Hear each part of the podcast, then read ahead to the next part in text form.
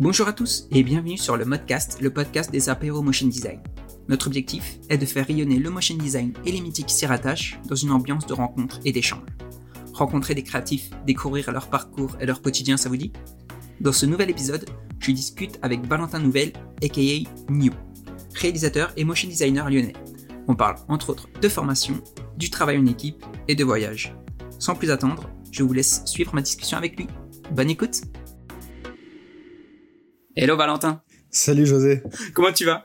Bah, Très bien, merci, euh, merci à toi et merci à vous de, de m'accueillir pour ce, ce podcast. Je suis hyper heureux de pouvoir euh, participer à, ce podcast sur motion design, donc euh, merci. Ouais, c'est cool. Ouais, ça, ça fait vraiment plaisir de que, que tu as accepté aussi, c'est super gentil de ta part. Euh, Est-ce que tu peux nous, nous résumer en quelques mots un peu ton, ton parcours jusqu'à jusqu'à aujourd'hui? Oui, bien sûr. Euh, bah déjà, déjà, pour ceux qui me connaissent pas, donc je m'appelle Valentin Nouvelle et euh, vous me connaissez peut-être sous le nom de, de New sur Internet.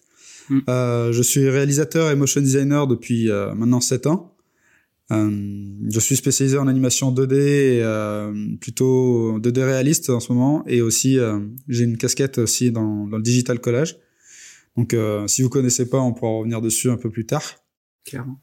Euh, du coup voilà, donc je vis et je travaille à Lyon, mais euh, ça m'empêche pas aussi de, de, travailler à distance pour des agences ou des clients, notamment sur Paris, mais aussi à l'étranger, euh, comme aux, États-Unis ou, au Japon par exemple. Ok, cool. Euh, voilà. Après j'ai une philosophie du travail qui est où j'essaie d'avoir une approche plutôt minimaliste et poétique de l'animation.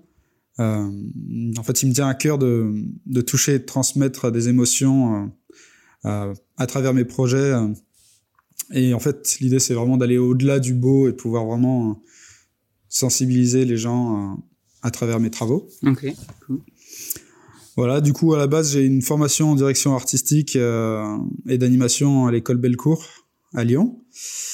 Et euh, voilà, donc à partir de là, j'ai commencé à travailler en freelance, du coup, il y a sept ans. Et donc, je travaille dans des domaines, des domaines d'activité assez différents. Euh, autant en publicité avec des clients comme euh, Google, Airbnb, Chanel, Renault, etc.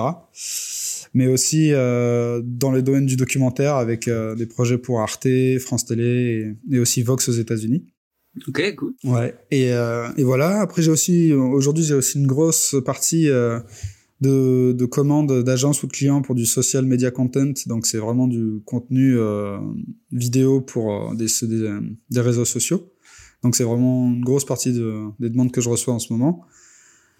Et enfin, j'ai aussi eu l'occasion de pouvoir d'avoir pu travailler sur des projets de scénographie, de live, de vidéo mapping euh, et, de vidging pour des spectacles ou, pour du live show.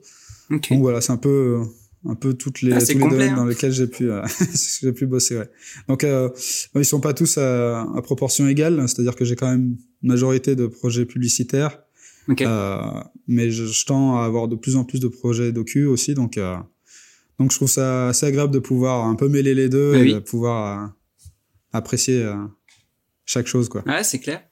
Ok, ça marche, cool. Euh, toi, tu été notre premier invité de, de 2022. D'ailleurs, bonne année. Euh, oui, bonne année à tous, merci. Ça, ça, ça, sort fin janvier, donc c'est encore admissible de le dire et de l'entendre. Ouais, ça va, ça passe, ça passe. euh, comment ça s'est passé pour toi 2021 2021, euh, ça, ça s'est plutôt bien passé.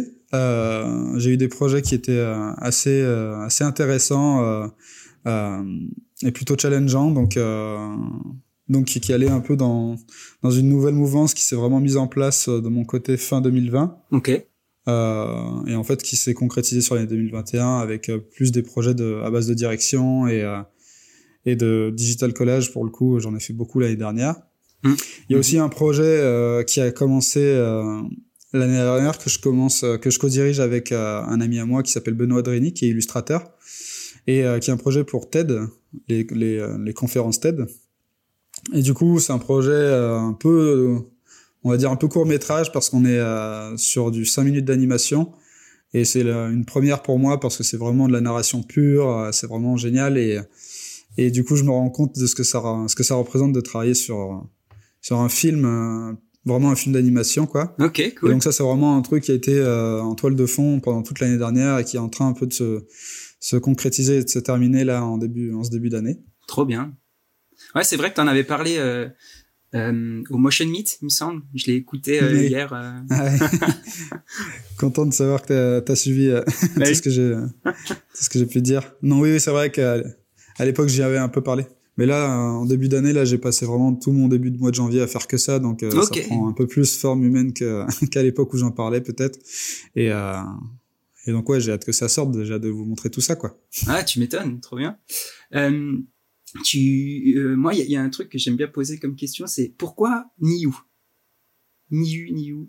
Pourquoi? Oui, c'est, ça se prononce Niu. Niu. C'est vrai qu'à la française, on a tendance à dire Niu. Euh, en fait, euh, je m'appelle Valentin Nouvelle et, euh, et j'ai un, un peu un peu un, malheur dans, dans ma vie, c'est que Nouvelle, c'est déjà pris par Jean Nouvel. Euh, l'architecte et du coup euh, j'étais un peu dans l'ombre euh, de, de, ce monsieur. Donc je trouvais je cherchais absolument une idée de comment essayer de de m'identifier autrement et que je sois pas rattaché à Jean Nouvel quoi. Et en fait New c'est rien de plus que mon nom de famille en mode phonétique en anglais donc New en anglais New c'est nouvelle en anglais et New c'est vraiment l'aspect phonétique quoi je voulais vraiment chercher quelque chose de graphique autour de ça et qui puisse se lire. L'idée, c'est que ça puisse lire dans les deux sens. Quoi. Tu peux tourner le logo dans tous les sens, ça, tu le liras toujours. Ouais, ouais, clairement. Et du coup, voilà, je sais que j'ai passé beaucoup de temps à essayer de trouver un peu mon identité là-dessus parce que j'ai pas une, un, background de graphiste ou de, ou de, de communicant à la base. Donc, euh, c'était vraiment mon premier projet de, de communication d'identité, quoi. Ok, ok. Maintenant. Ah, c'est marrant. Je, je, je, pensais que c'était ça, mais j'étais pas. Euh, J'étais pas sûr à 100%, mais ok. c'est, Ouais, t'avais deviné? D'accord. Je sais pas si les gens font vraiment le rapprochement, mais voilà. Du coup, euh, Jean Nouvel, pas de, pas de liens familiaux du tout, pour le coup. Ah bah j'aimerais bien, peut-être c'est mon oncle au quatrième degré. peut-être. mais j'en ai aucune idée, non. Après, il est vraiment très chauve et moi j'ai plutôt beaucoup de cheveux, donc euh, je suis pas sûr qu'il y ait vraiment bien de parenté à ce niveau-là. Mais voilà. Euh, donc toi, t'étais à l'école euh, Bellecour, tu, tu nous disais euh, oui. Tu, toi, t'en penses quoi de, de la méthode de formation des, des écoles globalement? Est-ce que ça correspond toujours à, à la réalité du, du métier euh? Qu'est-ce que t'en euh, penses bah, Ça, c'est une très bonne question. En fait, euh, donc moi, il faut savoir, c'est que j'ai fini euh, mon master il y a justement il y a, il y a 7-8 ans. Donc maintenant, moi, je faisais vraiment, je pense, partie de, de cette génération d'élèves où les formations en motion design commençaient tout juste à être à être présente dans les écoles et encore c'était des plutôt des workshops, c'était vraiment mm. des cours un peu disséminés au long de l'année. J'avais une heure de cours par semaine pendant un an, ma première année de master, et la deuxième année j'en avais plus. Ok. Donc c'était vraiment un cours de découverte quoi. Donc j'avais un super prof à l'époque qui est devenu un très bon pote depuis, donc euh, Cyril Lizarne. Ok. Si tu m'écoutes, merci.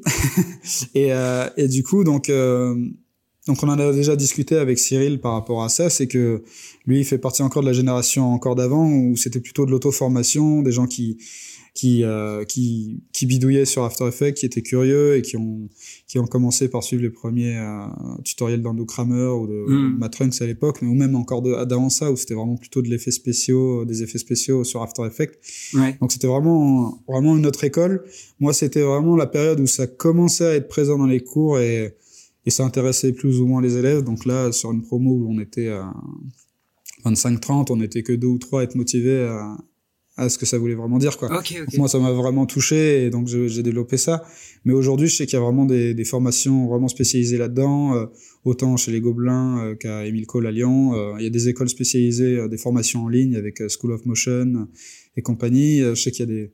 Maintenant, même à Bellecour, je sais qu'ils ont des, des, cursus vraiment dédiés à l'animation, à la formation au motion design ou à l'animation 3D aussi, vu qu'ils ont un gros pôle 3D. Ok. Donc, euh, je sais que les, euh, les, les, formations ont tendance à avoir évolué euh, avec le temps et avec la demande. Donc, donc voilà, à savoir si ça avait vraiment, pour revenir sur ta question, si ça avait vraiment, ça m'avait vraiment formé au travail. oui et non. En fait, c'était vraiment une, une, approche où où ça m'a donné les bases pour pouvoir commencer à travailler. C'est sûr, mais dans cette formation, on était aussi beaucoup livré à, nous-mêmes avec mes collègues d'études à l'époque. C'est-à-dire que on avait des intervenants qui venaient une fois par, par semaine. Et après, on avait des workshops où on devait travailler en équipe et euh, travailler de notre côté pour pouvoir présenter quelque chose euh, la semaine suivante. Et du coup, euh, euh cette espèce d'autonomie euh, donc elle est à reprocher ou pas. Je pense qu'il y a eu du bon aussi d'avoir appris à se débrouiller tout seul parce que ça, ça a appris à, ça m'a appris en tout cas à travailler le, tra le la relation d'équipe. J'ai beaucoup aussi appris de mes, mes, mes, mes, mes potes étudiants à l'époque parce que moi à la base j'ai un background de de designer de produit. J'ai fait une formation en design de produit avant de faire d'abord mon, avant de faire mon master. Ok. Et du coup, j'étais vraiment un peu en retard sur le l'aspect euh, graphique, design graphique, euh, identité, comme je disais tout à l'heure. Donc, euh, j'ai beaucoup appris plutôt de mes, mes, mes, potes étudiants que que des professeurs vraiment sur place, en tout cas dans, la, ce, de ce côté-là. Et après, après, bah, j'avais, je pense, suffisamment les bases pour pouvoir me lancer en freelance à, à la sortie du master. Mais voilà, c'était les bases un peu légères, donc euh, comme beaucoup, j'ai dû compléter avec des formations, avec des tutos euh, en ligne, euh, à se faire un peu ses griffes sur sur des projets comme ça. Donc ouais, ok. Ah, t'as fait un peu, un peu, un peu les, un peu tout quoi. T'as fait du, du en ligne, de l'école, du tuto seul. T'es passé un peu par par toutes les méthodes de, de formation globalement. Oui, oui, bah, bah après, je pense que moi, je cherche euh, les ressources là où il y en a, quoi. Ouais. C'est-à-dire que euh, à l'époque, je faisais beaucoup de formations sur YouTube et jusqu'à ce que je découvre les, les, les, les, les cours tutoriaux euh, sur Instagram de School of Motion, ah, oui. euh, qui étaient très bien faits aussi. Et, et après, voilà, des fois, c'est aussi, ça passe par de la, un peu de la R&D, tu vois, tu essayes des trucs sur After Effects toi-même dans ton coin, tu vois que ça marche, et du coup, tu le réessayes. Il y avait aussi beaucoup la notion de de vraiment de d'imiter quoi. Donc le principe des tutoriels, c'est vraiment de de recopier euh, l'exercice quoi. Ouais. Mais après euh, l'étape d'après, c'était euh, de pouvoir l'appliquer à une idée vraiment spéciale que j'avais en tête. et du coup du coup voilà, réussir à à switcher ah, de l'application ouais. de l'application du tutoriel à une application plutôt personnalisée. Et du coup du coup voilà quoi. Ouais, faut s'approprier un peu le l'exercice et oui, tu forcément tu, tu copies euh, un peu naïvement au début, mais après quand quand as la technique, tu, tu, tu sais mieux le te l'approprier et puis l'appliquer à tes à tes propres projets quoi.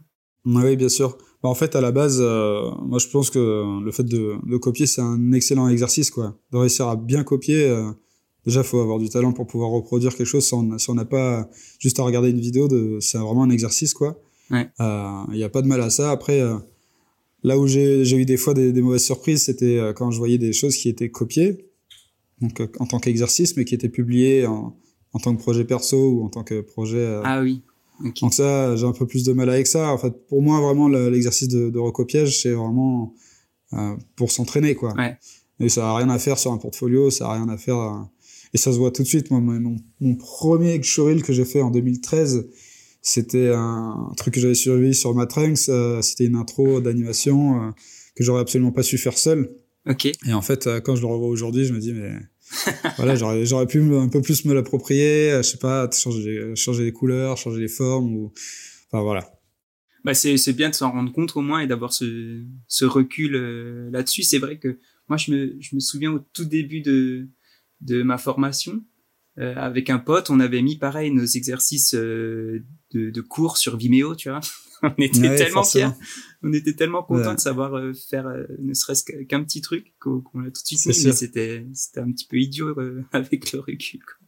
Non, bah en fait c'est un peu ça qui est difficile aussi au début, surtout euh, quand on n'a rien sur son portfolio, euh, faut le remplir ouais. avec euh, des choses quoi. Donc la moindre le moindre exercice de recopiage ou le moindre projet perso, illustration, animation, peu importe au début, il faut le remplir, donc forcément, tu mets des choses. Moi, je me rappelle mes premiers trucs dans mon showreel, c'était euh, des, euh, les films de sabre laser que je faisais avec mon frère quand j'étais euh, ah, gosse yes. dans le jardin. Donc, euh, j'avais j'avais 12 ans, tu vois.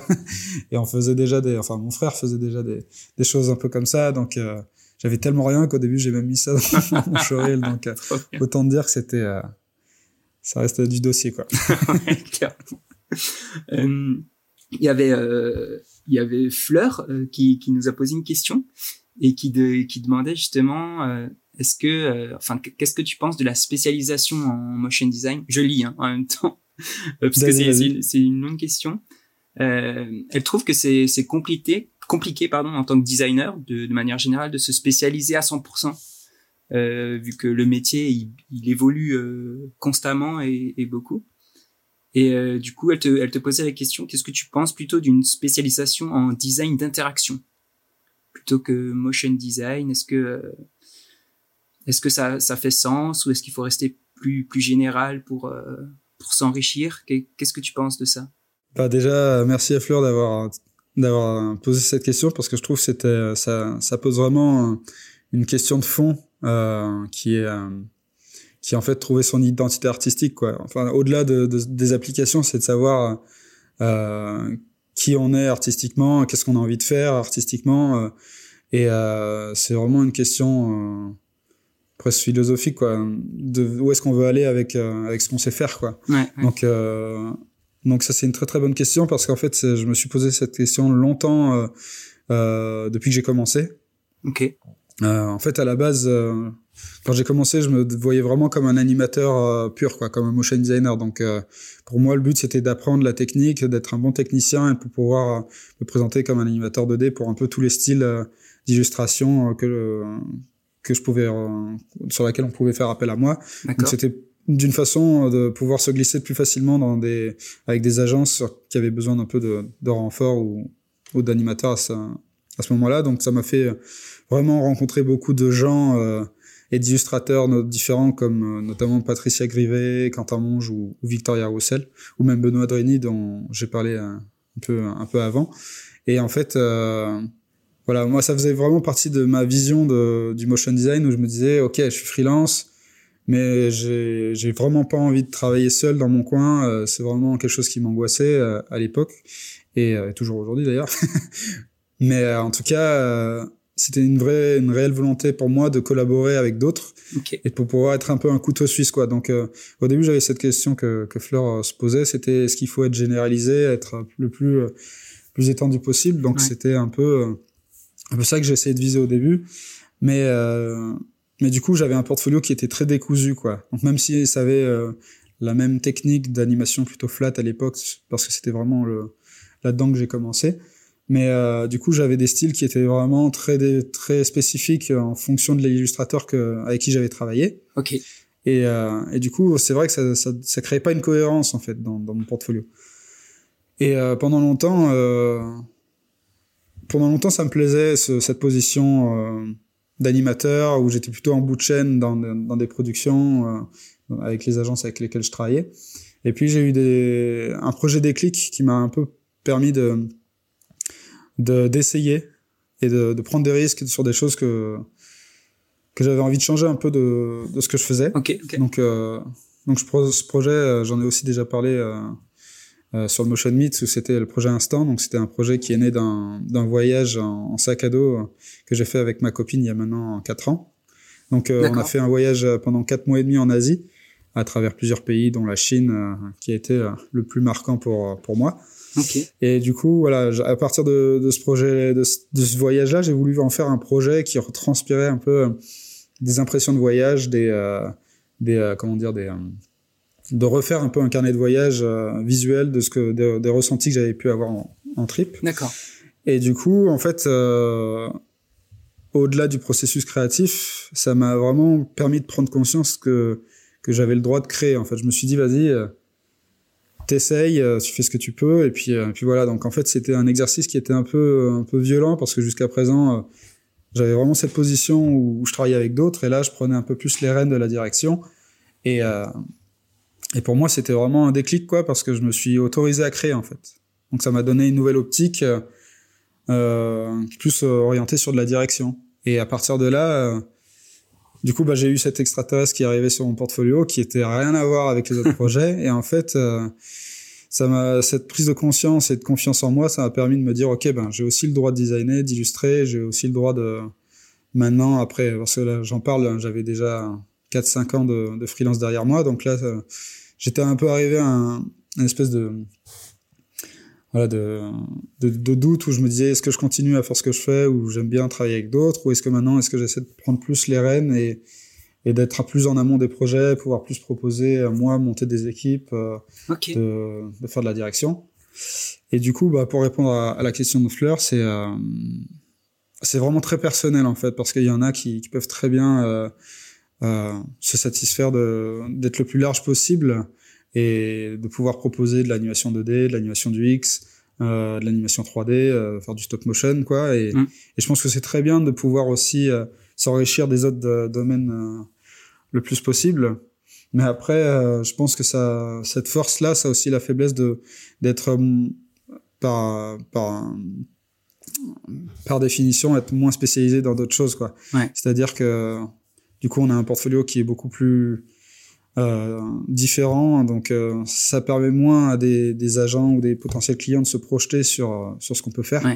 Donc je pense que pour d'un point de vue boulot ça peut être un frein euh, mais euh, mais je me dis que ça peut quand même servir à pouvoir développer son propre style quoi.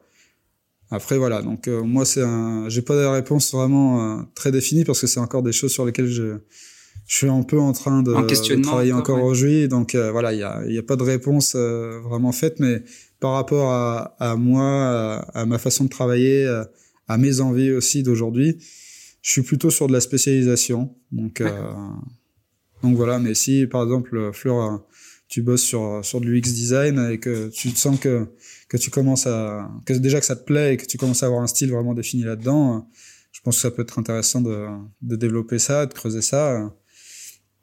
Après, ça dépend vraiment. Après, ça va créer naturellement des opportunités euh, qui vont aller dans ce sens-là, quoi. Oui, c'est ça. Donc après, euh, après des fois, c'est un peu ça qui est dangereux, c'est que euh, quand on commence à, à s'enfermer dans un style, c'est très dur d'en sortir et de pouvoir proposer autre chose, quoi.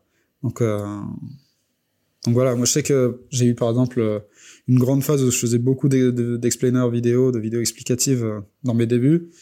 Et au bout d'un moment, j'en pouvais plus, quoi. Je voulais vraiment faire autre chose. Et, euh, et je me rappelle que c'était, je me dis, mais qu'est-ce que je peux montrer? Je montre que ça sur mon portfolio. Donc forcément, les gens, ils vont m'appeler pour ça, quoi. Donc, c'est pour ça que je pense que les projets personnels, c'est ce qui permet de, de s'essayer à d'autres choses et, et de, de prendre des risques. De sortir de, de sa zone de confort un peu, quoi. Exactement. Bon, c'est un peu les, les conseils un peu euh, qu'on entend dans tous les dans toutes les conférences de think out of the box et compagnie, mais euh, mais je pense que ça a vraiment sa place dans dans la création parce que se permettre d'essayer des choses, c'est euh, même s'il n'y a pas tout qui est à apprendre et tout tout n'est pas à jeter non plus, mais en tout cas, ça peut permettre de créer des des opportunités pour pouvoir montrer des choses nouvelles et se renouveler quoi. Donc peut-être que l'UX ça peut être appliqué à à, à l'interface, l'animation d'interface, mais après peut-être ça peut être appliqué, je sais pas, peut-être dans, dans des films de science-fiction, tu vois, où tu as des, des incrustations du X et tout. Donc, tout euh, donc euh, ça peut être aussi un dérivé. Euh... Oui, il y a des ponts qui se font entre entre les différents domaines, quoi.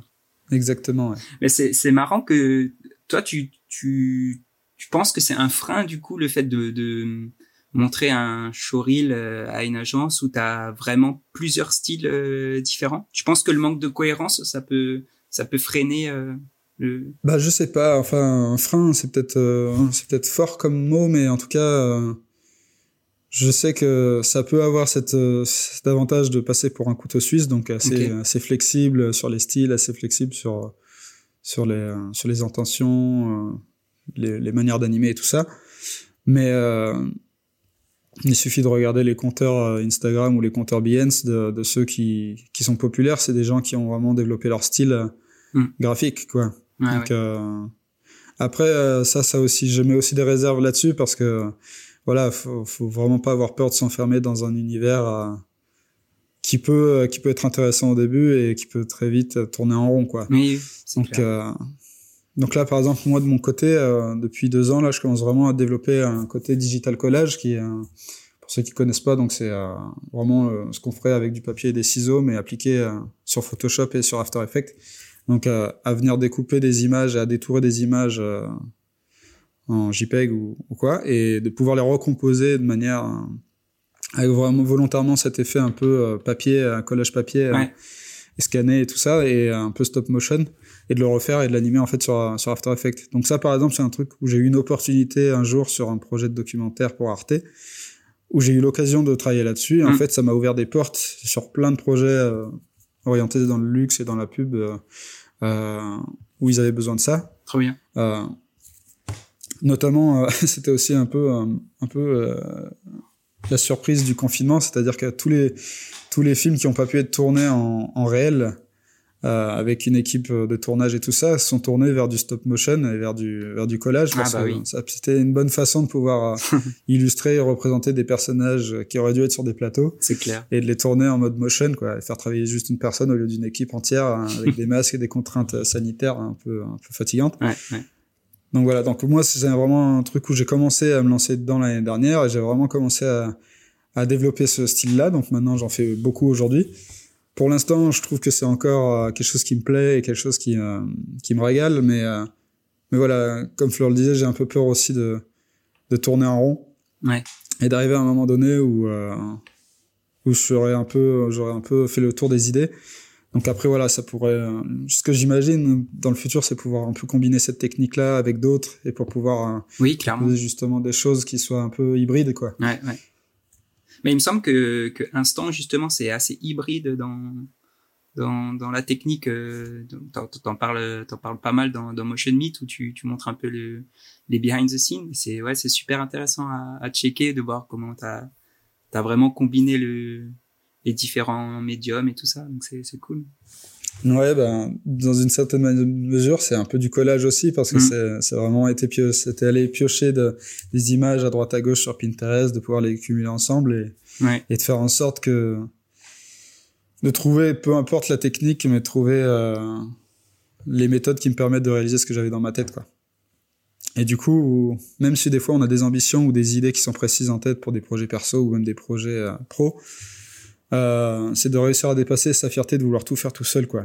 Je pense que Ouais. une étape aussi pour pouvoir euh, évoluer dans professionnellement et artistiquement, c'est de pouvoir s'entourer des personnes qui puissent, euh, euh, des personnes pardon, qui peuvent euh, réussir à, à aller au-delà de ce quelque chose qu'on pourrait faire tout seul dans son dans son garage, quoi. Ouais, et de, de vraiment dépasser ce côté fierté et de se dire il faut que tout soit fait euh, par mes petites mains parce qu'en fait euh, travail d'équipe ça c'est vraiment ça qui porte un projet quoi. Ouais, de ouf, de ouf. Et tu penses que sans ce, sans cette opportunité pour euh, pour Arte, tu t'aurais mis les mains euh, de toi-même dans dans du collage ou de l'animation euh, de, de ce type-là? Ah, c'est une très bonne question ça. J'en ai aucune idée. Euh, bah, c'est quelque chose qui me plaisait euh, déjà à l'époque mais j'avais sans forcément creuser euh, euh, les mes références et tout ça parce que moi je suis, je suis quelqu'un qui marche, marche beaucoup euh, par par référence Ouais. Et euh, du coup, ouais, j'aimais ça, mais sans forcément savoir, enfin, savoir comment le, comment le réaliser sur un- sur After Effects ou même sur Photoshop. Et en fait, euh, du coup, ce projet, c'était Cassius Bolos que j'ai réalisé avec euh, avec Cyril Calgaro, qui était euh, l'ODA de, de ce projet-là. Donc, c'est lui qui a posé euh, les premières briques euh, de ce style de collage sur lesquels j'ai j'ai en fait euh, décliné euh, sur la suite de la série. Et en fait, euh, c'était c'était un déclic parce que déjà c'était hyper marrant à faire, c'était euh, c'était facile et puis vu que jusqu'à présent je m'étais pas tellement autorisé à designer, euh, c'était une façon facile de faire des choses jolies euh, et réalistes sans forcément avoir un bon coup de crayon quoi. Oui, ok, ok. Donc voilà, à savoir si je serais arrivé à ce style-là sans ce projet-là, je sais pas. Mais c'est peut-être un peu l'avantage d'être d'abord très global, de, de toucher un peu à tout, euh, un peu tous les styles. Et après, tu as peut-être cette, cette révélation qui va te dire, ah ouais, mais je vais creuser euh, là-dessus et je vais peut-être me spécialiser dans tel ou tel style, dans tel ou tel domaine, etc. Donc c'est pour euh, pour revenir un peu sur euh, sur la question de fleurs, c'est peut-être euh, il y a c'est par entonnoir quoi. Tu vas euh, apprendre peut-être un tu vas avoir un œil plus global en regardant tout ce qui se fait et après tu vas te spécialiser euh, dans, dans ce qui te plaît pour euh, pour savoir ce qui te plaît en fait. Parce que si t'essayes pas tout tu sais même pas euh, si ça peut te plaire ou pas au final. Ah oui, non, mais t'as raison. Je pense que là, de ce que j'ai pu en dépeindre, je regrette absolument pas mes premières années justement où j'ai pu travailler avec des avec des gens différents, avec des styles différents, et parce que comme tu le dis, ça permet d'avoir un bagage technique euh, qui est forcément utile pour des réalisations euh, diverses, quoi. Donc, euh, Mm. mais puis au- au-delà de ça aussi, d'avoir développé un peu le ma technique, ça m'a aussi permis de développer mon réseau, qui est aussi une grande partie du travail de freelance. ouais euh, Aujourd'hui, c'est de pouvoir euh, savoir avec qui travailler, euh, savoir monter une équipe si jamais il y a un projet un peu conséquent, ou justement de faire travailler le bouche à oreille une fois qu'on a un peu le réseau qui, qui est développé, ça, ça aide forcément plus à, à trouver du travail, quoi. Ouais, c'est clair. C'est clair. Donc, euh, non, non, je pense que c'est vraiment important de pouvoir euh, diversifier euh, ces techniques et, et même juste, même juste d'un point de vue d'inspiration, quoi. Tu vois, moi, je suis beaucoup de, de, de blogs et de, et de chaînes, de chaînes Vimeo, d'influence motion design et tout ça, mais des fois j'essaie de me faire violence à essayer de regarder autre chose que du motion ou de l'illustration quoi ah ouais. d'aller voir de la photographie d'aller voir de l'architecture d'aller piocher un peu des euh, des références dans de la musique dans, dans, du théâtre dans du cinéma enfin bon le cinéma tu me diras que ça se rapproche aussi très bien de, de l'animation mais mais euh, des fois je me dis euh, dans ce que dans ce que je peux produire encore aujourd'hui d'animation ça reste ça reste un peu gentillet sur les sur sur les points de vue de caméra par exemple. Alors quand tu regardes le septième art du cinéma et Mm. et la richesse de plans la richesse de de lumière de de façon de dire les choses je trouve qu'encore aujourd'hui je suis très premier degré sur ce que la façon dont je représente les choses. Et c'est pour ça que pour moi l'inspiration cinéma c'est vraiment euh, c'est quelque chose sur lequel je tends euh, à essayer de développer quoi. De réussir à pouvoir dire la même chose mais euh, tu vois, par exemple, au lieu que tu as un personnage qui, qui dise l'action qu'il représente, ça pourrait juste son ombre reprocher sur le sol. Ouais, ça, ça, ça donne complètement une autre euh, perspective de, du film. Pourtant, ça dit la même chose, mais ça ça apporte pas les mêmes euh, émotions, les mêmes sensations. Donc voilà, essayer de rester euh, hyper ouvert à, à- aux influences, que ce soit pas que du graphisme, que de l'animation, quoi.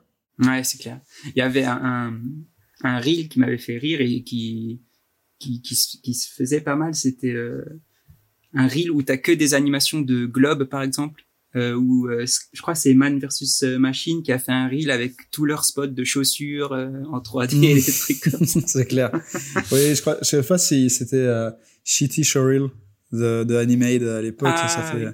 Et du coup, ça reprenait tous les codes qui étaient euh, communs à toutes les vidéos explicatives. T'avais les globes, t'avais les, les smartphones, les interactions avec le doigt qui passe sur le téléphone. Et c'est vrai que c'était euh, quelque chose d'hyper générique, quoi. Des, euh, bon, j'en ai fait, hein, donc je vais pas cracher dessus parce que j'en ai beaucoup fait aussi des, des animations de téléphone avec des doigts qui passent dessus, euh, ou même des globes. Donc, euh, donc voilà, après, c'est c'est bien de pouvoir en rigoler parce que c'est vrai que les tendances en animation, comme dans les tendances dans, dans la mode, dans le graphisme, peu importe, c'est que des fois, il y en a qui prennent un peu des risques et c'est souvent imité et, Mm. et de manière un peu générique, quoi. Donc, euh, Ouais, c'est bien de pouvoir un peu euh, aller au-delà de ça, quoi. Enfin, en tout cas, c'est ma vision du truc, quoi. Ouais, ouais, non, mais c'est intéressant. Euh, donc toi, tu, tu nous disais, t'es freelance depuis 7 ans. Il me semble que t'es en, en coworking avec d'ailleurs Maïté qu'on qu'on a reçu d'ailleurs sur, sur le podcast. Exactement. Exactement. Maïté, qui est mon, ma, ma collègue d'en face, euh, que je vois pas beaucoup parce qu'on a chacun nos écrans euh, immenses qui nous, qui nous, qui nous cachent. Mais, euh, mais du coup, oui, je travaille en coworking depuis maintenant trois ans. Ok. C'est à deux pas de chez moi. Et en fait, j'ai essayé plusieurs coworking avant celui-ci, de différentes tailles et avec, mais plus ou moins toujours dans le domaine de l'image. C'est-à-dire que ceux qui travaillaient dans le coworking, ils étaient plus ou moins dans le domaine de la communication. Donc, donc des fois, ça peut avoir ce côté un peu consanguin, euh, mais euh, mais c'est toujours hyper enrichissant d'ailleurs.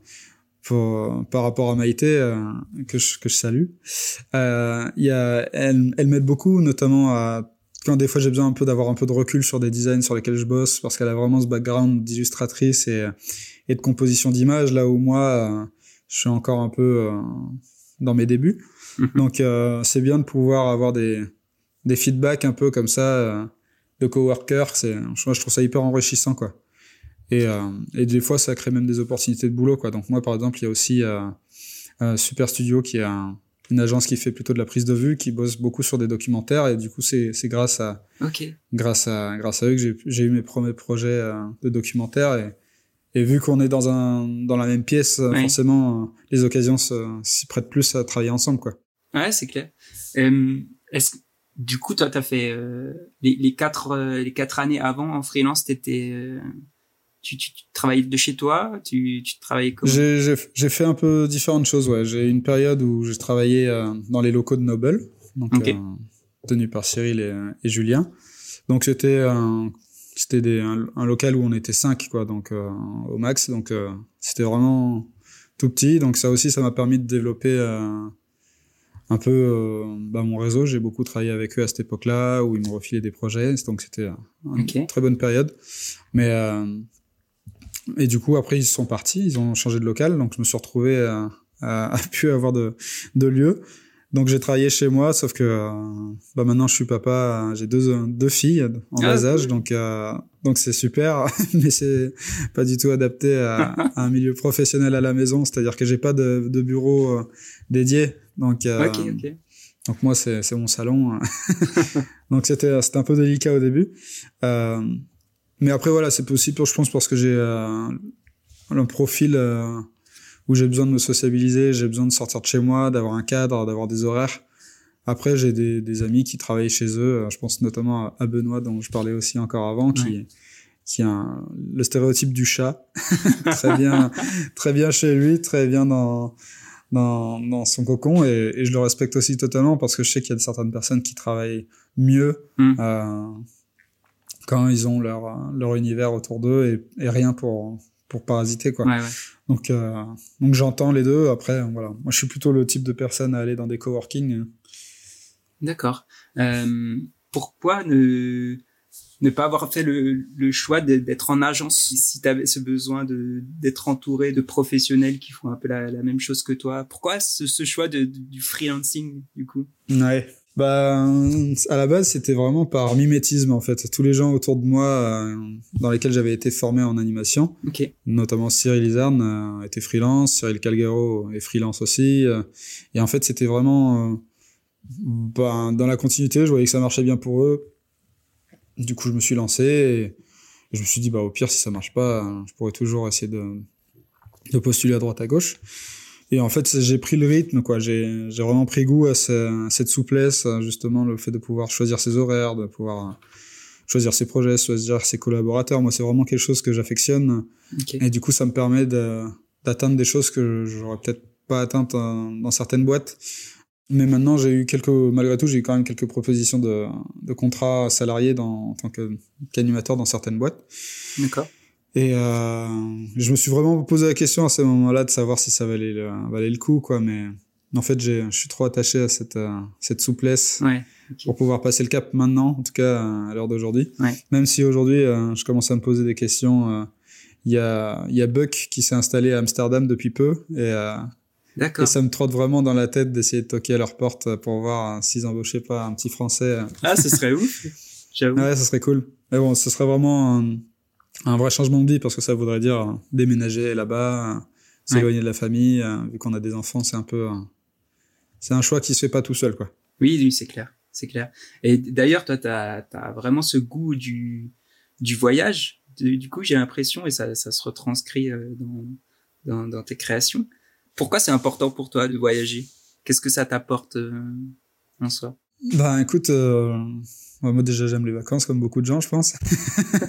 Mais euh, plus sérieusement en fait à la base je pense que ça fait un peu référence à ce que je disais tout à l'heure sur d'essayer de d'ouvrir son champ de, des possibles à regarder des choses vraiment différentes de, de ce qu'on fait quoi. Donc le, le, voyage ça rentre un peu dans dans cette optique là de de regarder des des façons de faire différentes, des modes de vie différents et et de voir que en, quel, en quoi ça peut être enrichissant dans, dans sa vision purement graphique, dans sa, dans, son, mm. dans un rythme de vie, une hygiène de vie. Euh, euh, pour moi, c'était vraiment quelque chose qui était euh, important, sachant que dans le, le voyage que j'ai fait en Asie, en fait, ça faisait partie d'un voyage plus long que j'ai fait en, en, un an avec ma copine.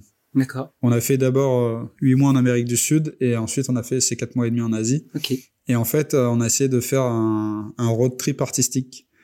C'est-à-dire que euh, j'ai utilisé le super outil qu'il y a sur Behance qui permet de, de, trier par pays, par ville et par catégorie de design, quoi. Donc euh, photographie, architecture, illustration, street art et compagnie. D'accord. Il y avait en fait ça, un gros référencement qui était fait par justement euh, Behance pour pouvoir trouver euh, des personnes qui faisaient le même boulot que toi dans telle ou telle ville. Et du coup, on en a profité pour essayer de rencontrer un maximum de gens sur la route.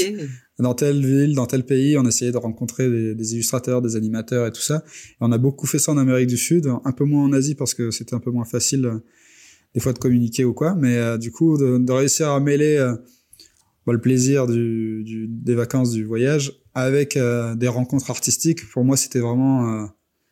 c'était marrant de pouvoir confronter la même façon de faire avec des Chiliens, avec des, avec des, des Boliviens et tout ça. Donc, euh, donc voilà, c'était encore dans cette optique de rencontre, comme ce que j'évoquais euh, dans mes débuts en tant qu'animateur, c'était vraiment de d'aller vers l'autre euh, et de pouvoir, à la limite, créer des opportunités et au pire, partager une bière autour d'un d'une passion commune, tu vois. Donc pour moi, le voyage, ça a vraiment, ça a vraiment sa place dans dans le développement de la créativité, quoi. D'accord. En tout cas pour moi, quoi. Ouais, ouais. Est-ce que tu, du coup, tu, tu, travaillais en même temps ou c'était vraiment une année euh, entre parenthèses euh? Bah, à la base, c'était une année où on était censé s'installer en Argentine. Donc, on était, on avait commencé par faire quatre mois de sac à dos en, au nord de l'Argentine, Bolivie, Pérou et Chili. Okay. Et après, je me suis installé euh, quatre mois à Buenos Aires pour essayer de trouver du boulot, quoi. En fait, vraiment de s'installer. On avait notre année de, de PVT là-bas. Working Holiday. Et du coup, l'idée, c'était de rencontrer un maximum d'agences, un maximum de studios, un maximum d'artistes. Donc là-bas, j'ai fait du réseautage comme j'en ai jamais fait ici. et euh, ça m'a permis de rencontrer vraiment des gens très, très talentueux. Mais, euh, mais des fois, je me... là, j'ai un peu déchanté. Euh, malgré, là, des fois, la bonne volonté et malgré euh, l'envie, ça ça suffit pas à créer des opportunités. Okay. Et c'est un peu, après quatre mois de vraiment passer du temps, trouver un, un, espèce de coworking, et vraiment essayer de démarcher tout ça. Au final, j'ai travaillé, mais plutôt euh, avec la France, avec mes contacts français.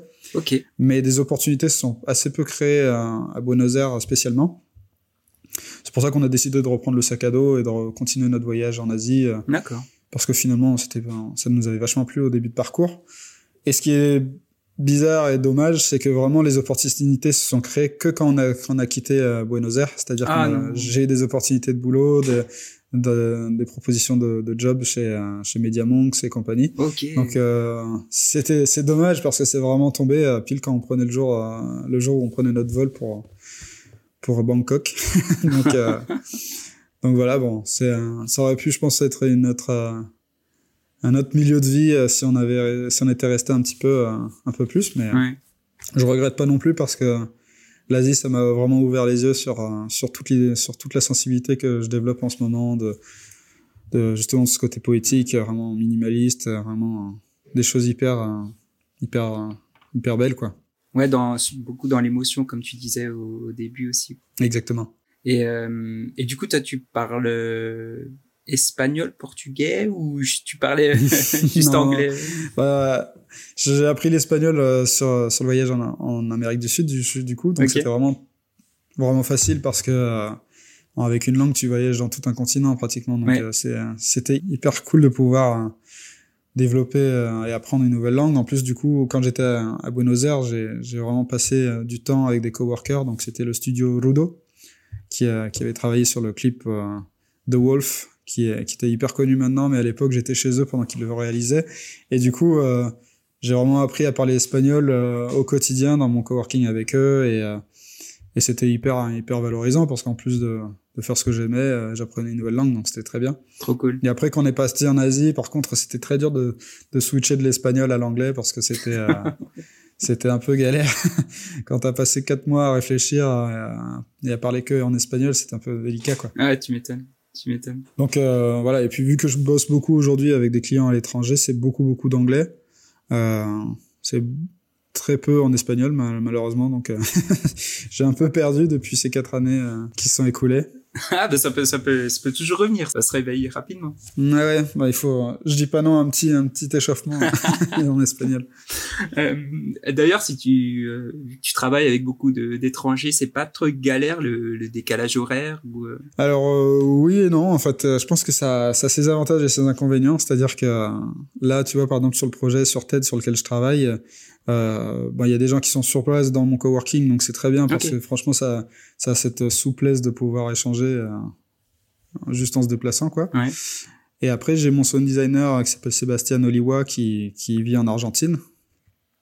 Et, euh, et du coup, on a ce décalage horaire de, de 6 heures qui est des fois qui peut être un peu handicapant, mais euh, je sais que sur certaines boîtes, c'est c'est très recherché parce que ça permet d'avoir un roulement euh, presque 24 heures sur 24 de, de projets qui continuent à avancer Ah, avec justement yes.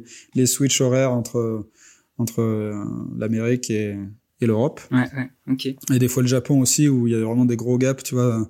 Si les États-Unis veulent travailler avec le Japon, Ah euh, ben, oui. la, la tranche horaire, euh, elle est, elle est de 12 heures, quoi, je crois. Donc, mm, mm. donc le mieux, ça reste d'avoir des, des fois des intermédiaires avec, avec l'Europe. D'ailleurs, c'était pour ça que j'ai eu ma première opportunité pour travailler avec Buck. C'était parce qu'ils avaient un projet à rendre pour Airbnb à des horaires où eux, ils étaient en, en vacances Thanksgiving, je crois. Ah oui. Et du coup, ils avaient besoin de pouvoir produire ça.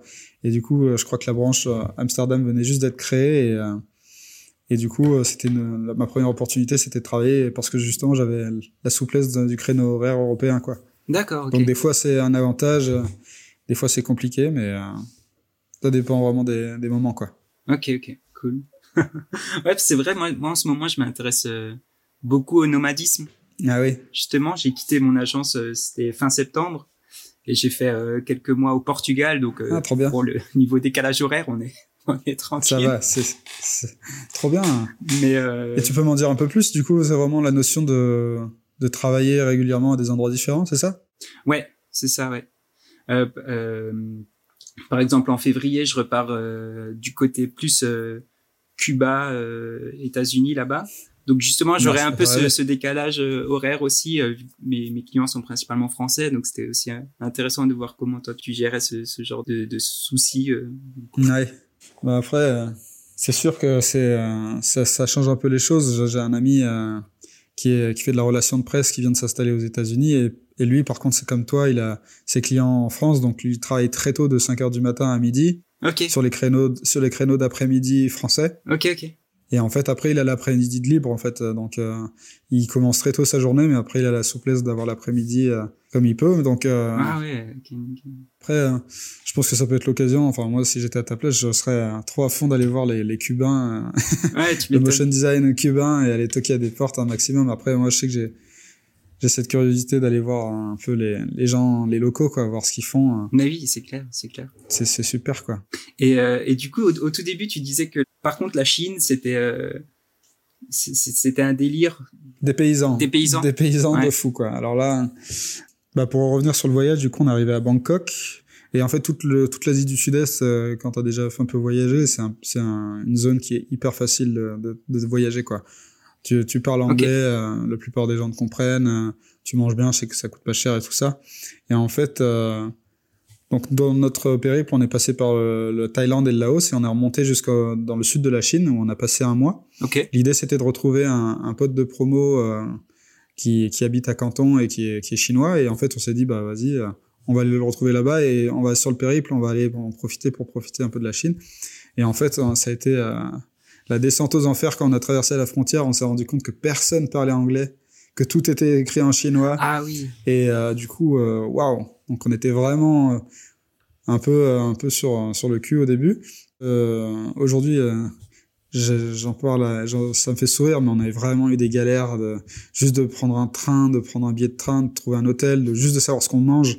Tout était compliqué là. Tout était la barrière de la langue, c'était vraiment un enfer. Oh punaise. Mais euh, malgré euh, toutes ces galères, je crois que c'est c'est le pays d'Asie qui m'a le plus marqué parce que du coup, avec la barrière de la langue, tu, tu profites, tu utilises plus tes yeux ou, ou je sais pas, mais en tout cas, mm. j'étais vachement marqué par à la fois ce chaos euh, de la ville qui grouille, ça crie, ça crache, ça machin. c'est c'est vraiment euh, hyper dépaysant. Et à côté de ça, il y a des il y a la place pour la, des cérémonies. Euh, la cérémonie du thé en Chine, elle est hyper importante et du coup, euh, de pouvoir prendre le temps pour ces choses-là, enfin, je trouve c'est hyper contrasté entre ce, ce chaos et et ce respect de, des traditions, ce, de, des fois de, le fait de prendre le temps, là où moi je bois des, des tasses de thé euh, au litre, euh, euh, là-bas c'est vraiment prendre le temps, euh, on s'arrête, on passe une heure à discuter face à face, il y a quelqu'un qui gère la cérémonie du, du, thé en Chine, et toi tu es en face, et, et c'est vraiment un moment de partage, et du coup il y a vraiment des,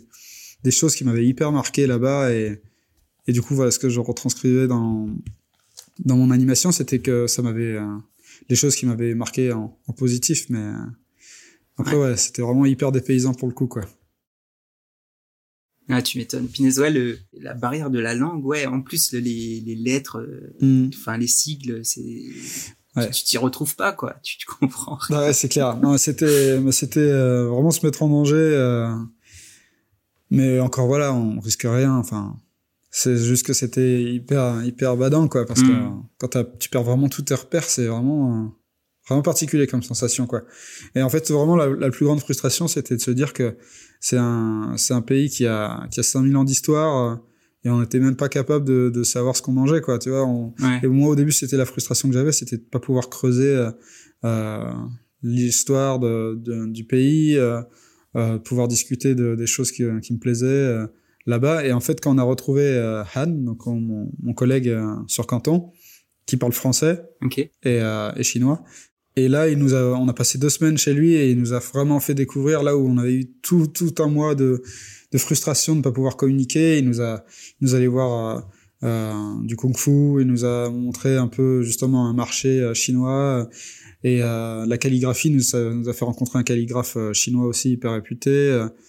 Euh. et du coup, on a, c'est là où j'ai vraiment eu une ouverture, accès en fait, à, ouais, accès à, à toutes mes questions que j'avais en tête. Je pouvais lui poser des questions, il me traduisait, on pouvait discuter. Et c'était, ah, c'est vraiment un soulagement de pouvoir vraiment, enfin, pouvoir dire ce qu'on avait en tête, pouvoir poser les questions qui nous, qui nous taraudaient depuis des mois. Ah, tu m'étonnes. c'était ça. Est-ce que c'est, est-ce que tu y retournerais du coup euh? ah, Pas tout de suite, tu vois. ouais. L'Asie du Sud-Est sans problème, tu vois, genre euh, la Thaïlande, le Vietnam, c'était vraiment, c'est facile quoi. Et puis c'est tellement bien là-bas. Euh, je sais pas, enfin oui, moi je, je me projetterais presque d'y vivre, tu vois, peut-être plus plus tard dans, dans, ma vie, mais mais la Chine, euh, je pense que la prochaine fois que j'y vais, ce serait pas mal d'avoir un bagage un peu de la langue, quoi. Tu vois, de pouvoir euh, se débrouiller. En fait, là-bas, euh, en Chine, il y a une grosse partie de tourisme chinois euh, qui visite notamment le pays grand, qui, qui, qui voyage à l'intérieur du pays pour découvrir leur, leur région. Et il y a une petite partie qui est du, du tourisme européen, mais souvent des ou occidental, pardon, qui, qui, qui sont des gens qui pratiquent la langue. Et pour qui c'est un exercice et, et ils adorent la culture et tout ça. Moi, j'adore la culture, mais par contre, il y en avait très peu des comme nous qui arrivaient euh, sans, sans parler, euh, sans, euh, sans, sans avoir un minimum de bagages. Donc c'était c'était pas du, coup le, du tout le même voyage que certains qui ont pu le, vivre de manière un peu, un peu différente. Ok. Ouais. Donc voilà, si j'y retourne, je pense que ce serait volontiers avec un peu plus de, de bagages de, de chinois, quoi. D'accord. Ouais, et d'où l'importance aussi de, de rencontrer des, des locaux euh, et qui peuvent s'ouvrir un peu à leur euh, leur culture et leur euh, leur euh, pays. Ah oui, c'est clair. S'il n'y a pas cette barrière de, de la langue, quoi. Mais souvent, souvent, il y a, y a l'anglais quand même qui, Ouais, bah, c'est ce que, c'est ce que je pensais. Je pensais qu'en Chine, les gens parlaient un peu anglais, tu vois, mais pas du tout. Enfin, très rarement, il fallait vraiment aller dans des très très grandes villes pour trouver une personne ou deux qui parlait anglais, tu vois. Mais c'était vraiment pas très courant, contrairement à ce que j'aurais imaginé. Mais après, ouais, moi, je, je suis hyper gourmand de, de ces, de ces rencontres euh, de ces échanges qui peuvent se faire avec des locaux parce que, franchement, de voyager, euh, tout seul ou même de bosser tout seul dans son coin, ça t'amène pas autant de, de richesse, quoi. et, euh, et tu vois, de pouvoir partager en plus une passion commune autour de, de l'animation, autour de ça, ça amène des, des, sujets de conversation, ça amène plein de choses, quoi, et, des opportunités au final, quoi. Hum, hum. Ouais, clairement. Parce que c'est vrai, toi, tu te diriges de, plus en plus vers la direction, du coup, j'ai l'impression. Oui, c'est vraiment un peu euh, ce que je cherche à, à viser aujourd'hui, c'est de, de, créer des opportunités où, où, je suis plus euh, en amont du projet, quoi. Ok. Donc ça, ça va en, en, allant toquer à des portes pour proposer euh, pour proposer un peu mes services ou ça maintenant avec un peu mon portfolio qui, qui s'étoffe un peu plus ça m'apporte aussi des, des opportunités que j'avais pas jusqu'à présent et euh, et du coup ça va ça tend vers ça naturellement après ça me dérange pas aussi de faire des choses plus plus alimentaires des fois où où je suis juste en exécution ouais. ça dépend un peu des moments quoi il y a des moments où c'est vrai que c'est pesant de de, de toujours euh, être à fond sur tous les projets.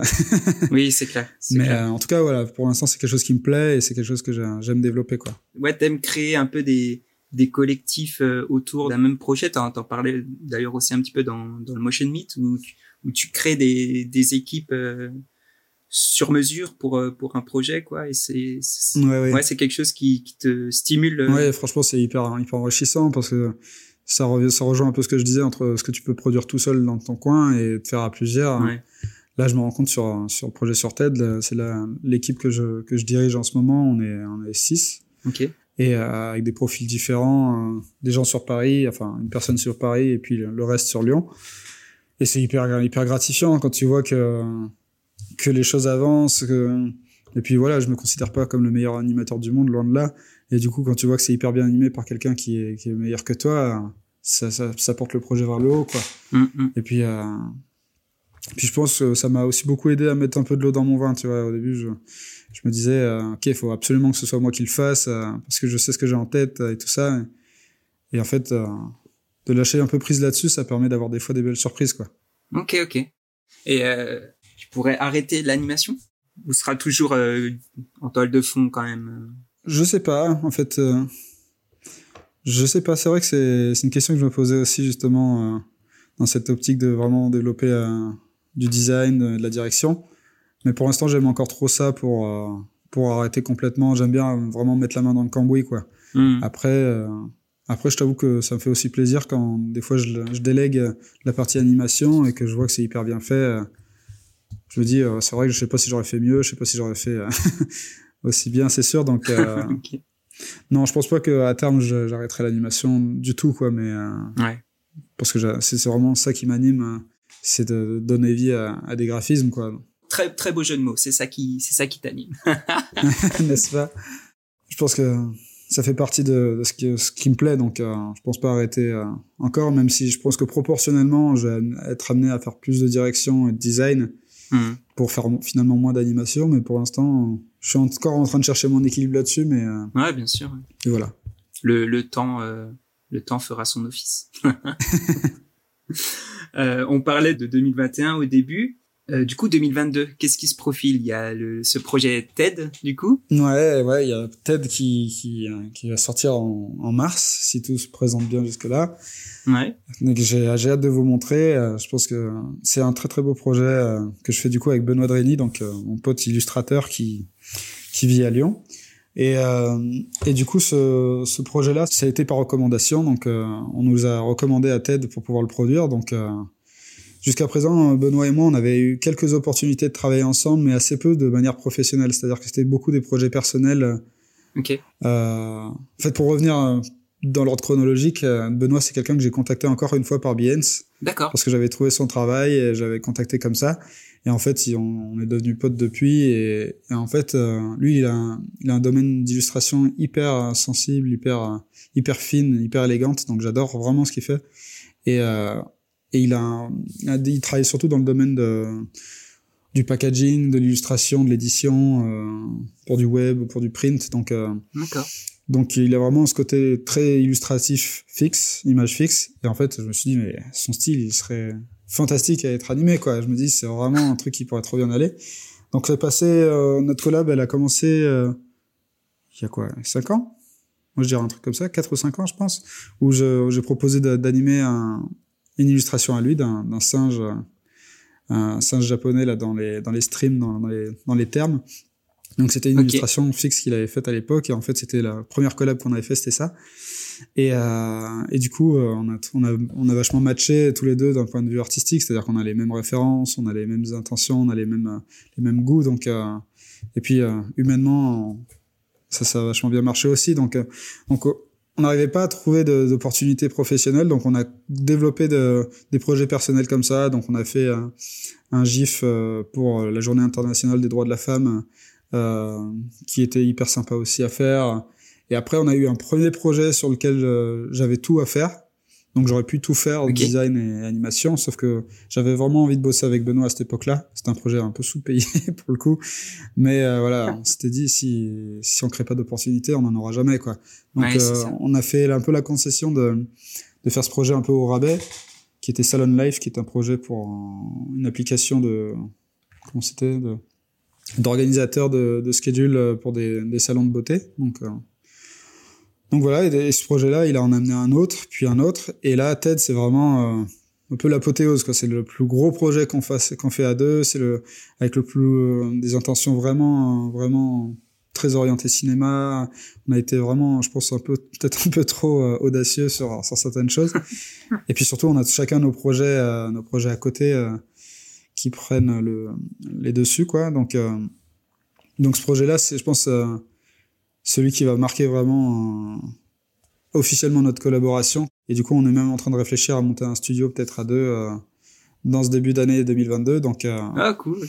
Donc pour l'instant, c'est encore un peu nébuleux, mais on réfléchit sérieusement à, à créer un espèce de studio où on, où on prendrait des, des, projets un peu comme TED, des projets euh, où on pourrait euh, associer son style et le mien et, euh, et faire de la direction là-dessus, tout en gardant chacun nos, nos, espaces freelance à côté. Oui, Mais du coup, voilà, 2000, 2022, j'espère, va, va, amener ce, ce, pas en avant dans, dans, ma vie de freelance.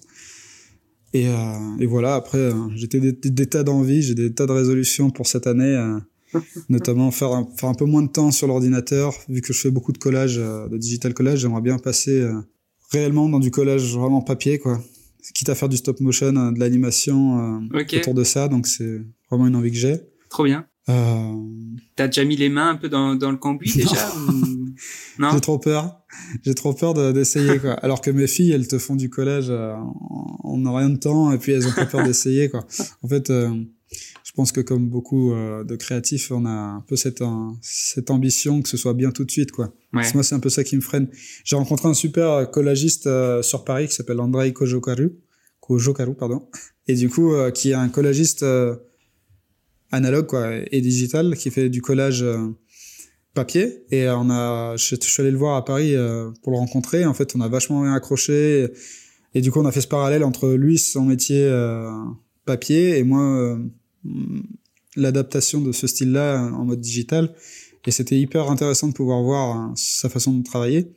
Et il m'a notamment envoyé euh, toute euh, un petit, une petite sélection d'images à, découper et à coller euh, moi-même à la main. Donc ah, j'ai ce, ce, ce truc-là qui m'attend. et j'ai juste une hâte d'essayer et à la fois j'ai pas du tout envie de m'y mettre parce que j'ai trop la pression. Mais en tout cas, je suis hyper hyper content qu'il m'ait permis de d'avoir un peu une base sympa pour pouvoir travailler parce que c'est vrai que le collège ça, ça dépend vraiment de ce que tu as autour de autour de toi quoi. Oui. Euh, c'est sûr. Voilà, j'aimerais vraiment pouvoir me me sortir un peu les doigts et pouvoir essayer de de de essayer quoi. Ouais ouais. C'est vrai que ça ça amène vraiment une autre perception parce que tu as tout ce qui est le jeu de d'éclairage aussi, de lumière, euh, enfin tu as t'as des possibilités euh, exactement vraiment ouf quoi. Puis euh, faut, faut savoir c'est qu'en digital collage, je me euh, je prends me prends vraiment la tête à essayer de reproduire la réalité, c'est-à-dire de de retrouver l'ombre portée que tu pourrais avoir sur un scan euh, sur, un, sur un scanner ou alors de de retrouver la texture papier parce que les images hyper bonne def t'as pas ce grain, t'as pas ce côté impression quoi. Donc en fait moi je je passe des heures à essayer de feinter alors qu'il me suffirait de déchirer un, un, une feuille. Et, euh, ah, et euh, après la, le côté digital collage ça m'amène la souplesse de pouvoir revenir en arrière ça m'amène la souplesse de pouvoir dupliquer à volonté. Mais euh, mais à terme je me dis que je pourrais réussir à si j'arrive à me lancer un jour à réussir à combiner en fait l'analogue donc les choses faites à la main et le digital quoi. De se dire que euh, de pouvoir combiner un peu comme Ariel Costa le fait euh, sur cette de production, de trucs où il scanne, il fait de la distorsion en, déplaçant son, papier pendant que ça scanne, donc ça crée des mmh. déformations, ah euh, de faire d'avoir un peu des accidents euh, que tu pourrais pas avoir en, sur Photoshop parce qu'on a, on a trop le contrôle et de réussir à, à, créer sur cette base-là. Donc, donc je me dis que c'est vraiment un truc que j'aimerais développer cette année, c'est passer un peu moins de temps sur l'ordinateur et un peu plus de temps sur du papier, sur du dessin, sur sur des expérimentations, quoi. Ok, ok. Ouais, c'est vrai que moi, j'ai aussi, j'ai, pas mal cet attrait avec le, stop motion aussi. Dernièrement, j'ai fait euh, l'animation, je l'ai faite sur euh, After, tu vois, pour avoir ce, ce, contrôle sur euh, sur comment ça bouge, tu vois. Mais après, j'avais imprimé du coup chaque chaque image et puis ma, ma copine, elle a fait du de l'aquarelle par dessus. Ah, ça, et après, on a repris on a repris en photo chaque image. Donc ça ça fait un un style un peu un peu stop motion sans sans vraiment être totalement. C'est un rendu que tu pourrais pas avoir euh, sur sur After Effects quoi. Même si tu essaies de reproduire ce que vous avez fait, euh, ça aura toujours ce côté numérique quoi. Mais euh, ouais, c'est. Mais ouais, c'est super quoi d'avoir pu faire ça. Je trouve ça hyper hyper enrichissant. Ça me fait penser à un projet que j'ai fait sur euh, pour Shiseido qui est une marque de cosmétiques japonaise. Euh, En fait, je devais animer des camélias, un arbre un arbre de camélia qui, qui fleurissaient quoi.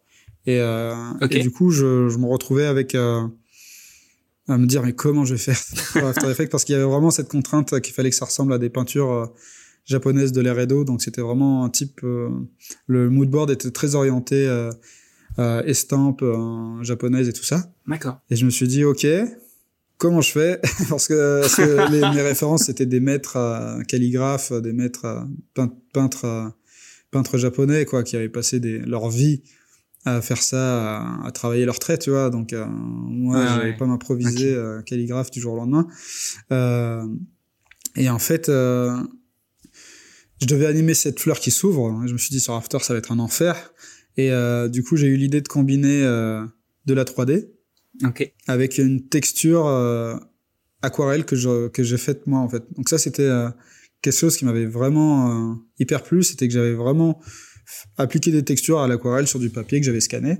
Donc j'avais Ah, fait yes, des, pages et des pages où j'essayais de faire des différents types tâches d'encre, que ces papiers étaient ces, ces peintures étaient scannées et étaient utilisées comme texture qui étaient appliquées sur les pétales euh, de, de des camélias et après du coup avec l'animation 3D ça m'a permis d'avoir euh, justement cette euh, cette fluidité d'animation que j'aurais absolument pas pu faire sur After Effects où ça aurait été un enfer à faire et ça avait ce côté un peu hybride entre du, du réel et du et du, digi- et du numérique quoi donc c'était vraiment Ouais. ouais. ça, ce process là j'avais vachement aimé le l'essayer et c'est vraiment peut-être quelque chose que j'aimerais développer encore cette année voilà essayer de de mixer des techniques euh, entre du réel et du et du digital quoi Ok. Bah cool. On te, on te le souhaite carrément. merci moi aussi Euh, Est-ce que tu, tu voudrais peut-être rajouter euh, quelque chose sur les, les sujets qu'on a abordés? On arrive, on arrive plus ou moins à la fin. Est-ce qu'on serait passé peut-être à côté de quelque chose? Hmm, bah je sais pas après euh, pense que on pourrait résumer un peu ce qui s'est dit quoi moi je pense que si on devait retenir euh, une idée de, de ce qu'on a pu se dire c'est euh, de l'importance de trouver son identité artistique pour moi c'était le cœur de la question de Fleur et c'était le cœur de cette discussion c'était de de réussir à savoir qui on est euh, et qui c'est qu'on a envie de devenir euh, artistiquement parlant sans avoir la prétention de devenir Ouais. un, Pic- un Picasso ou, euh, ou un Monet ou quoi mais mais juste de savoir qui on est qu'est-ce qu'on aime qu'est-ce qu'on a vers quoi on a envie de tendre et et du coup, ça passe par des concessions, ça passe par des, des décisions, ça passe par des expérimentations. Et, euh, et du coup, euh, c'est tout mettre en œuvre pour pouvoir suivre sa voie. Quoi. Donc, euh, créer des opportunités, savoir bien s'entourer, oser des choses, toquer à des portes. Je pense que, en tout cas, c'est Mm.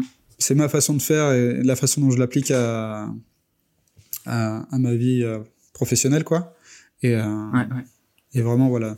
Vraiment, je trouve ça incroyable de pouvoir prendre le temps de se poser ces questions-là euh, plutôt que d'être pris dans l'engrenage de, Oui, la vie professionnelle et de prendre un peu le temps de se dire, OK, euh, qu'est-ce que j'ai envie euh, de faire Qu'est-ce que j'ai envie de, qu'est-ce qui me représente, quoi. Ouais, ouais, de ouf. Ouais, et puis euh, oser quoi, avoir ce, ces petites doses de, de culot, euh, ça fait jamais, Bien sûr. ça fait jamais de mal et ça peut que, que apporter du, du bon. Ah oui, quoi. c'est sûr. Faut réussir à dépasser ces attentes. euh, donc moi, avec le collège vrai, le collège papier, pour de vrai, de vraiment se réussir à dépasser ces peurs de, de créer pour pouvoir euh, se dire au pire, euh, au pire, je le montre pas, quoi. Oui, Voilà. c'est ça. Clairement. On n'est pas obligé toujours de faire des masterpieces euh, à chaque fois qu'on fait quelque chose, quoi. De réussir ce, Oui, oui, réussir on a à- le, on a quand même le droit à l'erreur. Ouais. Et justement, l'erreur, c'est hyper formateur, quoi. Ouais, de ouf. Voilà. Est-ce que toi, t'aurais euh, une œuvre euh, récente ou ancienne, peu importe, qui t'aurait marqué dans dans ce que tu fais, dans qui t'aurait euh, donné envie de faire ce que tu fais euh, maintenant euh, ben, bon, il y a plein de trucs, en fait, qui, qui, qui me marqueraient. en fait, là, je suis en train de, de suivre sur YouTube euh, des, des tutoriels de Robert Vallée, qui est un, le, un Canadien, un réalisateur canadien qui, qui, qui a réalisé des courts-métrages euh, somptueux, que vous pouvez retrouver sur, sur YouTube, qui s'appelle Massive Swerve. Ok. Et en fait, euh, c'est un réalisateur qui, qui part vraiment de la page blanche euh, pour créer euh, un film. Et du coup, on le suit sur la, la conception d'un storyboard. euh. Et en fait, il a déjà c'est quelqu'un qui, qui, qui que j'admire parce que son travail il est genre somptueux. Ok. Il a vraiment un style qui, qui moi me parle et du coup, ça me donne plein d'idées pour pouvoir essayer de de, de faire un truc euh, à ma sauce, un peu différent encore. J'ai un projet en tête un peu un peu un peu comme Instant, mais enfin pas comme Instant, mais un autre projet un peu ambitieux euh, qui pourrait me sortir un peu de, de cette casquette digital collage et cette casquette un peu réaliste. Peut-être de faire un truc qui mélangerait un peu les deux. Et du coup, ce qui m'inspire en ce moment, c'est ces formations de Robert Vallée euh, que je vous encourage à aller voir si vous êtes un peu curieux. C'est c'est hyper enrichissant, quoi. Et moi, ça me moi, ça me donne vraiment envie de mettre la main à la pâte et de et de travailler quoi. Et du coup, il est réalisateur. Tu, tu disais, il fait quoi des, des documents Non non, il est, euh, il fait des, il a travaillé pour deux épisodes de, de, de Love, Death and Robots, la saison 1 et saison 2. Ah ok ok. Euh, donc il fait plutôt de, des courts métrages animés euh, euh, avec un style très euh, comics, donc avec des, avec des, il a un style de character design qui est hyper hyper stylé quoi, hyper fité avec des accentuations, des, proportions improbables. Et en fait, il a toujours un peu un univers un peu underground euh, sur sur la drogue, euh, sur euh, sur les acides, sur les soirées improbables et et il a ce côté un peu underground de par sa vie et de par son style, de par ce qui, les sujets qu'il touche dans, dans, ses animations. Et en fait, au-delà du sujet qu'il aborde, je trouve qu'il a, il a une vraie cohérence dans son travail entre le fait de faire des projets perso, mais qui, qui puissent amener à, avoir une rentabilité euh, par la suite. Il, euh, hmm. parle souvent justement de, de trouver, savoir comment est-ce qu'il peut, il peut vivre de ce qu'il aime, quoi. Ah, trop bien. Du coup, euh, il, il, disait qu'en tout cas, ces, ces choses-là, les, les vidéos que je regarde en ce moment, c'est ce qui l'a permis de vraiment le plus lui faire du bien sur le fait de, voilà, c'est comme une thérapie avec un psy, quoi. Il dit tout ce qu'il veut, il se lâche, et en fait, ça lui fait vachement de bien de pouvoir enfin s'adresser à une communauté qui l'écoute et, euh, et qui le suit. Du coup, euh, et moi, je trouve ça hyper enrichissant, quoi. Hyper, hyper enrichissant. Ok, bah écoute, ouais, on va, on va retrouver ça, on va le mettre euh, en, en, description pour ceux qui, pour ceux que ça intéresse. Carrément. Bah, carrément. maintenant, qu'est-ce que tu prends à l'apéro? À l'apéro? Quel, est, quel, serait ton apéro signature? Bah, pas en janvier, parce qu'en janvier, je suis en mode dry comme euh, certains après beaucoup d'abus. Ah yes. Mais euh, dès février, mon apéro, alors là, j'ai hâte. Euh, moi, j'aime bien les apéros beer pong. Ok. c'est mon petit côté nostalgie d'un voyage que j'ai fait aux États-Unis. et dès que je peux placer un fût de 5 litres et, des, des, des, gobelets et une balle de ping-pong, bah c'est, vous m'y retrouverez toujours à côté de la table, quoi. ok, ça marche. Est-ce que toi t'aimerais euh, t'aimerais voir quelqu'un euh, en particulier sur euh, sur le podcast? Euh, Bah après ça dépend si quel type de profil vous cherchez, mais en tout cas je, je sais que que Benoît, je serais hyper intéressé de d'entendre ce qu'il a raconté sur donc Benoît Drini pour ceux qui qui arrivent plus tard sur l'émission, qui est un illustrateur fantastique. Donc ouais, j'adorais entendre ce qu'il a à dire sur sa façon de bosser, sur sur sa création quoi. Ok ça marche. Bah écoute, on se note ça euh, avec, avec, grand plaisir. Cool.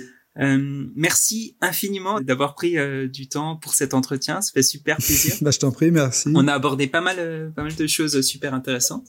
Bah tant mieux. Donc ça tue. Tant mieux. Bah écoute, encore merci José pour l'invitation et merci à toute l'équipe de, de m'avoir pris le temps de, de m'écouter et puis aux auditeurs qui ont écouté pendant une heure et quart hein, tout ce qu'on a pu se dire. Mais en tout cas, je suis content si ça a pu vous parler ou inspirer certains ou peu importe. En tout cas, si jamais il y a des, des choses que vous avez envie de creuser un peu sur ce qui a pu être, ce qui a pu être dit, euh, n'hésitez pas à, revenir vers nous, quoi. Mm. J'adorerais pouvoir discuter de ça avec vous. Euh, dans l'idéal, autour d'un apéro euh, motion. Ah yes, trop cool. Comme ce que vous, comme ce que vous vous organisiez à l'époque, avant le Covid, mais. Ouais, carrément. Ouais, avec plaisir. Eh ben, plaisir partagé. À très bientôt Allez, alors. À bientôt. Ciao. Merci d'avoir écouté ce nouvel épisode du podcast, on espère que ça vous a plu. Un grand merci à tous ceux qui nous soutiennent et particulièrement à Tristan Le Panier qui a composé la musique de ce podcast. Je vous invite à aller le suivre sur son SoundCloud, Tristan-Le Panier, pour découvrir toute l'étendue de ses talents. Merci encore à notre invité de nous avoir donné de son temps pour cet épisode et pour toutes les infos qu'il nous a partagées. N'oubliez pas d'aller le suivre sur ses réseaux. Quant à nous, retrouvez les apéros Motion Design sur Facebook at Apéro Motion Design sur Instagram at Design et sur Twitter at Aperomotion. Sur ce, je vous dis à bientôt et restez attentifs pour découvrir de nouveaux quotidiens et parcours de créatifs dans un nouvel épisode du podcast. Ciao ciao